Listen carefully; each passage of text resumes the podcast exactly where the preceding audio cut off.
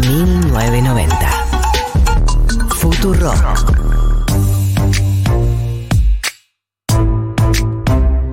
14.37 en la República Argentina. No está mal el horario ese. Yo tengo acá el horario ¿Cómo está robando, cómo está robando a 30 segundos, eh? Eh, 14.37 de la República Argentina. Recuerden que estamos con la consigna hashtag es de Cheto. Pueden mandarlas al 11 40 66 000. Pero hay un programa por delante. No se puede hablar de lo mismo. Dos horas, o sí, pero no al aire. fuera del aire. Eh, y vamos a repasar qué pasó esta semana en el país y un poco en los países que afecta después a nuestro país, porque no son todas noticias nacionales. Claro que no. Para empezar, eh, elecciones en Chile. Hubo elecciones en Chile, si escucharon, 1990, la, semana, pasada. Si no, pueden ir a Spotify a buscarlo, la columna de Juan Elman de la semana pasada, donde anticipa lo que sucedió y de- denle seguir de paso. La Bueno, clase.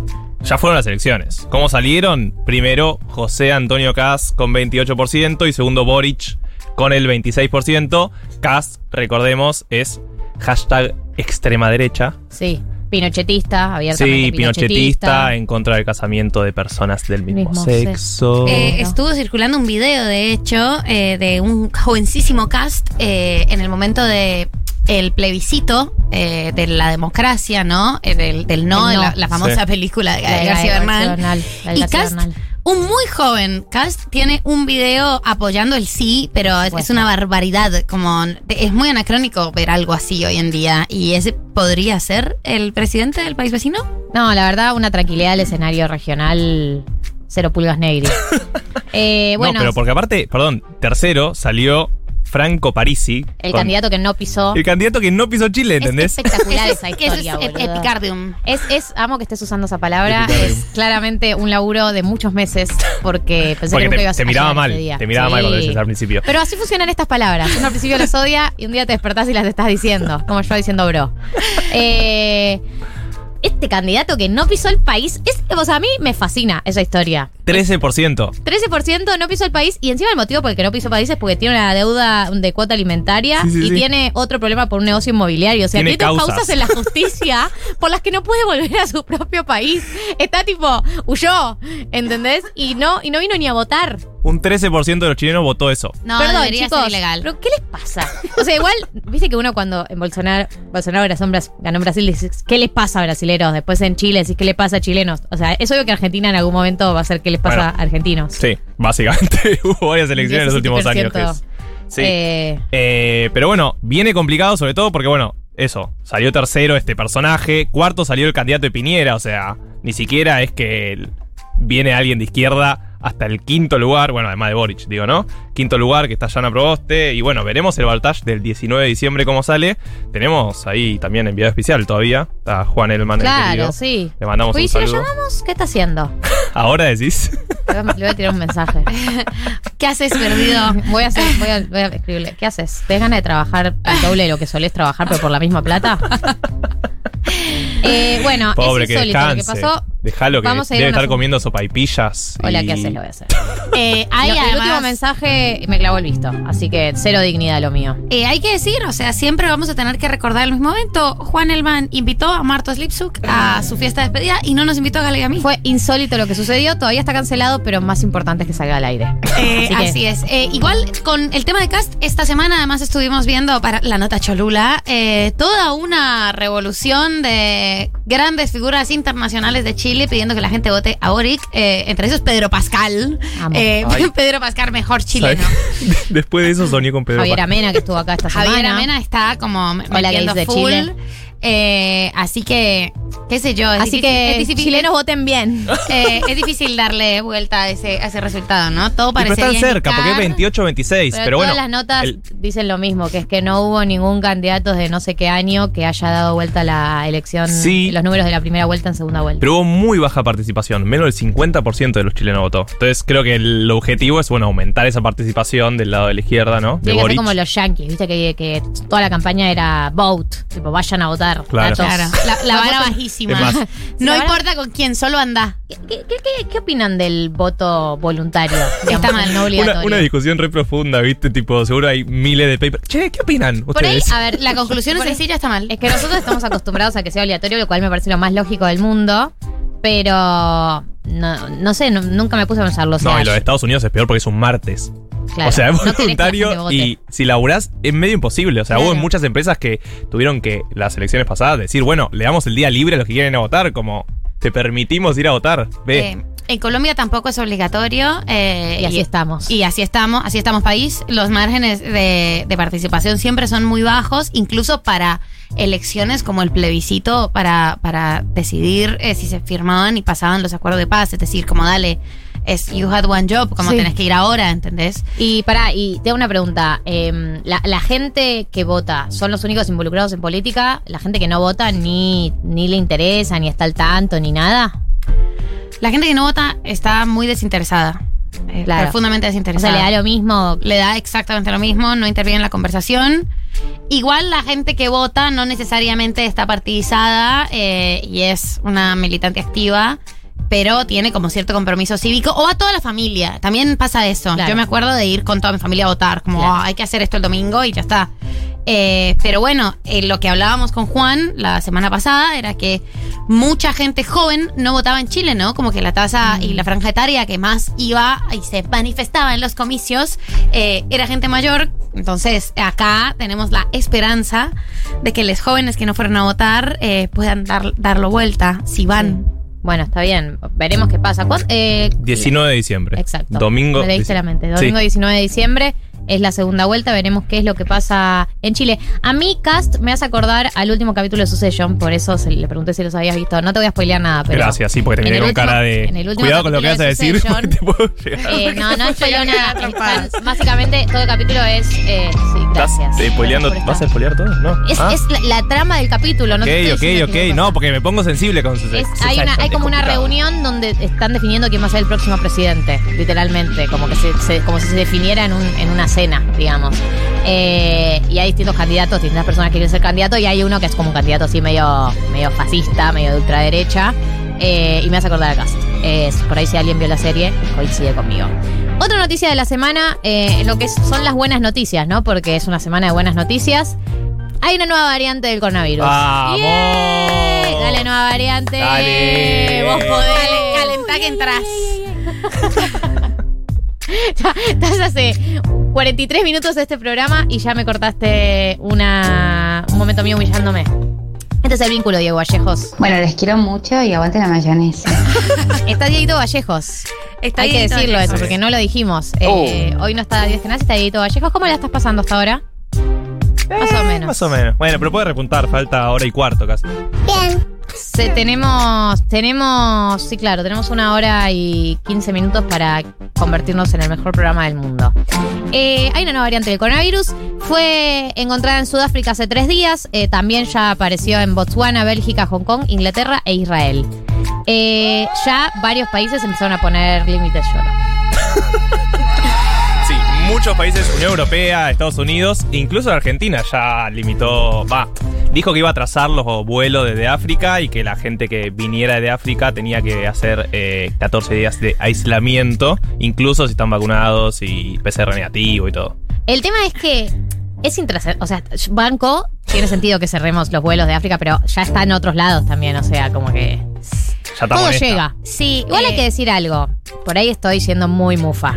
Pero digamos, acá la Delta no llegó de la misma manera que llegó, a otros países. No, es que llegó, no pegó tanto, algunos dicen porque ya había estado la Manaus acá circulando, pero bueno, sí, ya, ya es la predominante creo. Yo la me Delta. acuerdo que habíamos hablado con una, una bióloga en, en Tata. en- especialista de la Delta. Yo escuché esa entrevista eh, y la abracé. Eh, eh, Yo me acuerdo, esa entrevista. era la etapa donde decíamos, se viene la Delta, estábamos todos así. Y ella dice, ojo que no sabemos cómo va a pegar en América Latina, porque acá tuvimos otras cepas que ahí Claro. no tuvieron. Da como una explicación. Y yo dije, qué optimista esta señora, no leyó las noticias.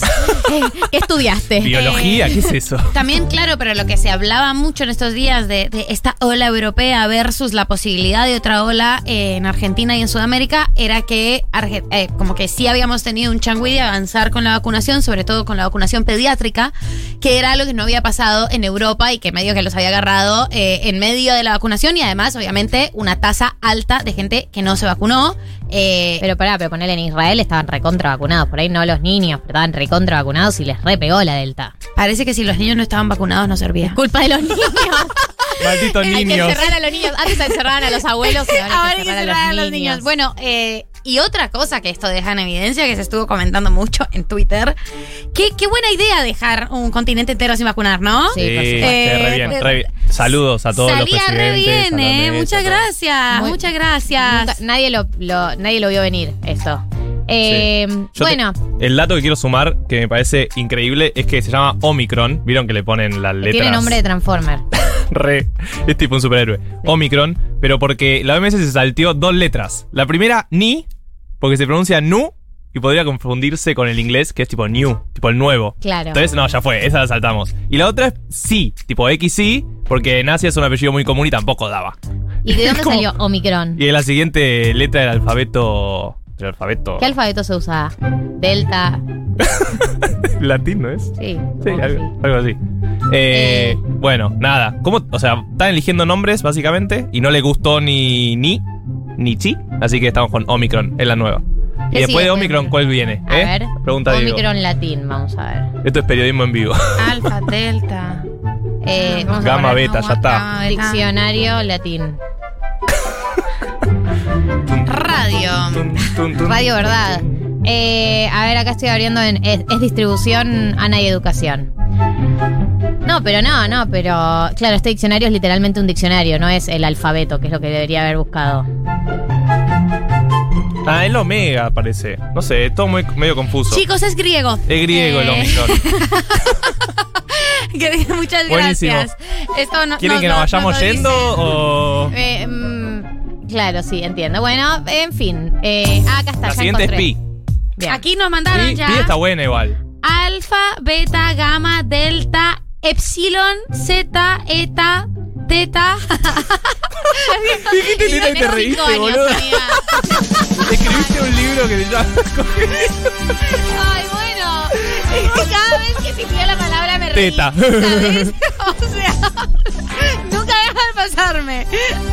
Iota, kappa, lambda, mu, nu, xi, omicron. Sí. Para después de Omicron Pi. viene Pi. La Pi está Sí, buena, el ¿o Pi. no? Eh, yo- toda la gente acá diciendo no es que es de griego. 3,14. Es griego. Bueno, es de cheto saber que esto era griego. Uh, Quiero que lo se picó. es, cheto saber griego. Para mí es de letrado, de. Es del Nacional Buenos Aires. Bien. Bueno, Yo fui el Carlos Y- Pellegrini. No te Tiró. sin fin. Bueno, noticia de la semana hay una nueva variante. Nos deseo suerte y a jugar con Hugo. Tercera noticia eh, y el origen de la consigna del día de la fequia. Para eso también lo tenemos a Martín. Eh, se prohibieron las cuotas para pagar pasajes al exterior del país y también para las compras eh, en el exterior del país en cuotas. Igual, sí. ¿Se pagan cuotas? O sea, yo siento que. ¿Qué, qué, qué pagas un hotel en cuotas? Siento que eso nunca lo hice. No, yo creo que hay algunas empresas, ¿viste? Esa de que te traen cosas de afuera que te permiten pagar en cuotas eh, productos, pero ellos lo traen de afuera, entonces el, el gasto sigue siendo en dólares. ¿Se entiende lo que acabo de decir? ¿No? Esos puerta a puerta, Sí. ¿viste? Bueno, esos que tal vez esos sí te permitían cuotas, pero bueno, estabas trayendo cosas de afuera, en cuotas, básicamente. Bien. Eh, entonces, la noticia es la prohibición de pagar en cuotas de pasajes al exterior. Martín, desarrolle. Desarrollo. Composición la vaca. Acá es lo que yo puedo explicar sobre este tema. Bueno, eh, básicamente la discusión ya la escucharon todos, ¿no? No vamos Sí. a poder comprar pasajes eh, para vuelos al exterior eh, en cuotas, by cuotas, by feos. Eh, traje dos datos que para mí ayudan a entender un poco la dimensión de esta medida y esto que decíamos si es de cheto o no. Bueno, en 2019, que fue el último año pre-pandemia, ¿sí se acuerdan? 2019, año más o menos. No fue tan normal porque crisis y elecciones y demás, pero bueno, Pero ponele. estoy para el. Volvamos. Pago por volver al Para un 2019. comeback, totalmente. Bueno, ese año hubo casi 4 millones de salidas eh, por avión al exterior. No son 4 millones de personas que se fueron, porque bueno, obvio, una persona puede haber salido dos veces. Claro, pero se entiende. ¿no? Sí. Más o menos. Sí. Es un. Si somos 45 millones, casi un 10%, ponele, más o menos. Estamos hablando de ese decil, que es el más rico. Decil. Decil, ahí va, ese 10%. Eh, pero de vuelta, se supone que es un poco menos porque también habría que incluir micros. Bueno, pero es un dato estimativo, ¿no? Te da una ayuda. Pero, ¿cuál es el otro dato que nos ayuda a entender por qué se toma la medida? No solo por cuál sería el impacto, sino por qué se toma. Bueno, básicamente los argentinos cuando viajamos, o cuando viajan los argentinos, gastamos plata, ¿sí? Afuera. Esa plata, por más de que tu tarjeta vos la pagues en pesos, el Banco Central gasta dólares. Porque el gasto original Porque es el en gasto es dólares. afuera. O sea, Aunque a vos te aparezca, pero obvio, porque vos en tu, en tu cuenta te va a aparecer en pesos, porque te lo traduce a claro, pesos. porque estás en el cambio. Pero eh, cuando lo pagan en el exterior se pagan dólares. Claro, vos les pagas a Visa, ponele, porque pagaste con tarjeta. Visa manda dólares al negocio donde vos compraste una remera en España y después en España hacen de vuelta el cambio de dólares a euros. ¿Se entiende? Pero la transacción es en dólares, por eso salen dólares del Banco Central.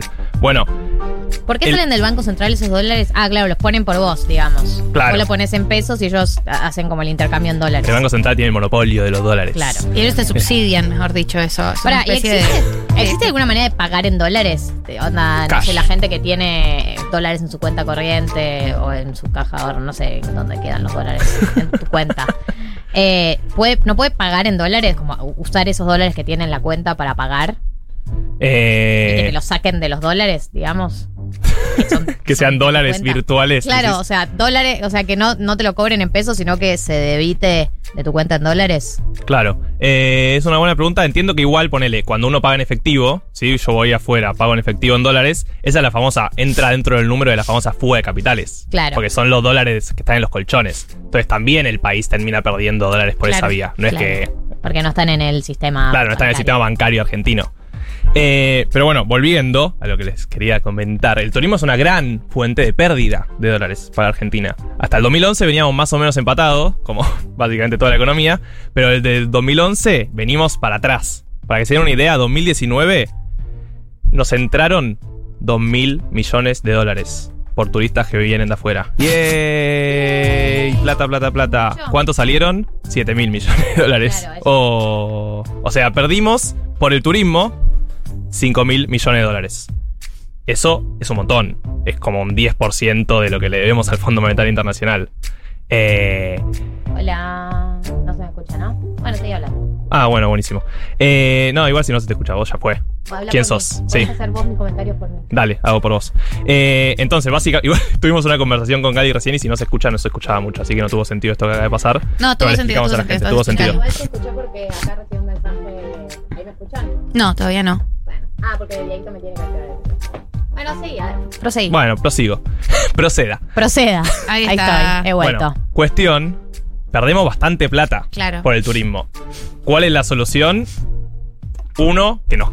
Que aumente la cantidad de dólares que entran al país por turismo extranjero, o sea, que vengan más yanquis, europeos o demás a dejar Chinos. dolarucos a la Argentina. Y la otra opción, que es la que intenta tomar el gobierno, es bueno, tratar de limitar el- la gente que va afuera y gasta. Una opción justamente para eso sería, por ejemplo, hacer una política como el previaje, ¿sí? Que fomente el turismo interno. Tengo una pregunta. eh, Sí. tengo- la primera de muchas. Eh, Yo también tengo otra. si vos traes gente del extranjero, ponele, Sí. eh, y traes un grupo de yankees de color rosado que viene como. Me gusta la especificidad de la pregunta. Claro, de color rosado. Suponete que tengo cinco amigos de Texas. eh, de Texas. Sí. Eh, y vienen, sí, vienen con sus dólares, pero los cambian en negro eh, o los cambian en, en un arbolito en la calle Florida al blue. claro. al blue. ¿Qué, ¿Esos no nos sirve de nada? ¿O esos dólares que igual están circulando en el mercado paralelo se te cuen- cuentan como algo? Bueno, se supone que si empieza a haber muchos dólares circulando en el dólar blue, o sea, en ese mercado, debería bajar el precio del blue. Ok. Sí. Puede bajar un poco. Porque si hay muchos dólares, si hay menos gente que quiere, o sea, ¿se entiende? Si la gente que quiere comprar de la misma, pero cada vez hay más dólares en el sistema blue, bueno, puede ir bajando.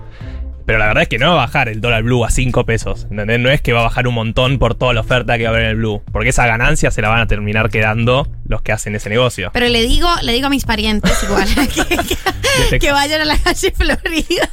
Hermoso. Y es que el, el tema es, si vos gastás eh, al dólar oficial, digamos, ese es el cambio legal, te dan 100 dólares y si no 200. Es como, Claro. o sea, 100 pesos, perdón, por cada dólar y si no 200. Entonces, claro. Es obvio que te conviene. Sí, sí. Tengo otra pregunta. ¿Esta cuenta que se está haciendo se está haciendo solo en términos de los dólares y los que entran y que salen en términos de turismo, digamos? Porque no se tiene en cuenta los dólares que entran por otras vías o que salen por otras Claro, vías. esto es lo que Es pierde una el cuenta Sí, del turismo, del digamos. turismo. Bien. Solo turismo. O sea, Eso. viajes, gastos y demás.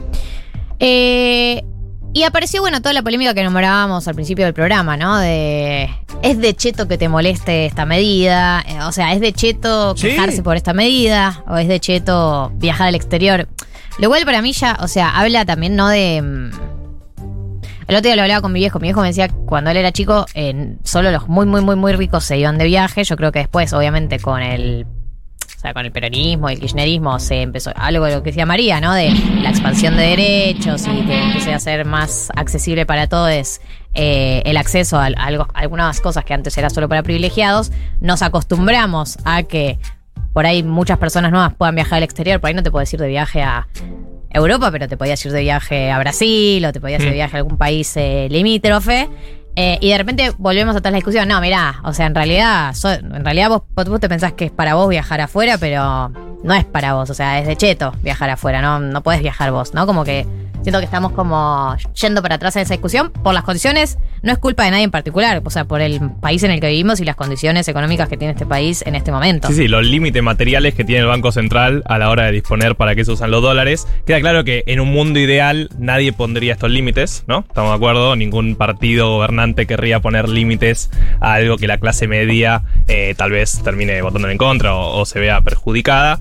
Eh, también me parece que hay algo de la comunicación, ¿no? De si algo. hubieran- algo no, bueno, pero si, si hubieran comunicado políticas como por ejemplo esto del previaje y esto lo enmarcaban en fomentar el turismo interno y tenían una comunicación activa, tal vez no hubiera habido, eh, no sé si la cantidad de críticas o, o- o lo que fuera que hubo, pero también fue como de repente sale una circulada, una, circulación del Banco a la noche. Eh, River estaba por salir campeón, digamos todo también. Fue ese día tan importante para Eh, casi fe- la mitad del país. felicitaciones, Sí, sí, gracias, porque acá hay una parte de la mesa que no, no se enteró, se ve.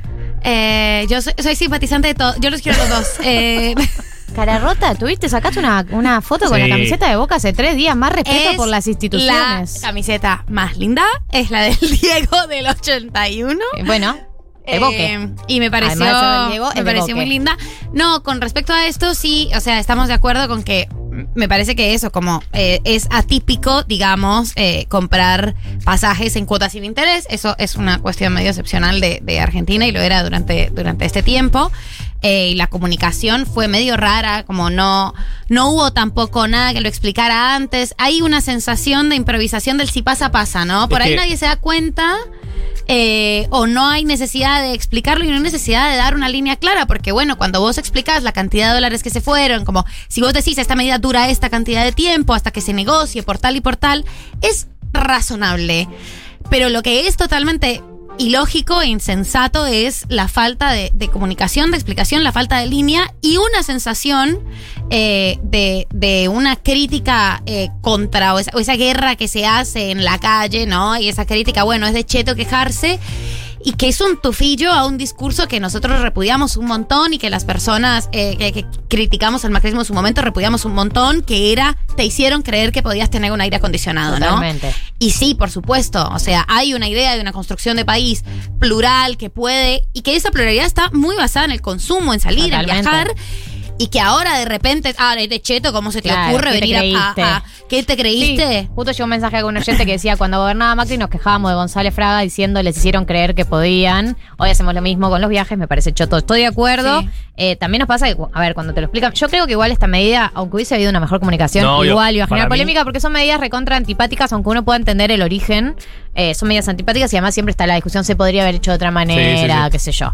Eh, pero sí estoy de acuerdo con que no está bueno como bajar la vara, ¿no? Si bien entendemos, digo, yo entiendo de dónde está motivada esta decisión y no es que tengo una solución para ofrecerle al gobierno. Y también, tipo, es una angustia todo lo que tenemos que ir a nivel económico, que es una angustia no tener paritarias a la altura eh, de la inflación, es una, una angustia de la inflación, que es una angustia todo, pero es como que, nada, o sea, también tenemos derecho a que no nos guste, aunque no tengamos una salida mejor, eh, porque nos acostumbramos a vivir de esa manera y queremos seguir viviendo de esa manera, no queremos em- bajar nuestra calidad de vida. O sea, entiendo que por ahí supuesto. debamos, pero nada. ¿Qué decir? Son las tres del día. 3 de la tarde, eh, ya llegó Matías Fain, se viene la columna de cine, de cine, se viene el sorteo, sigue la consigna del día de hoy, que es Sercheto, que es Sercheta. Eh, vamos a escuchar al único, el inigualable Caitranada, ¿no? ¿Nos toca?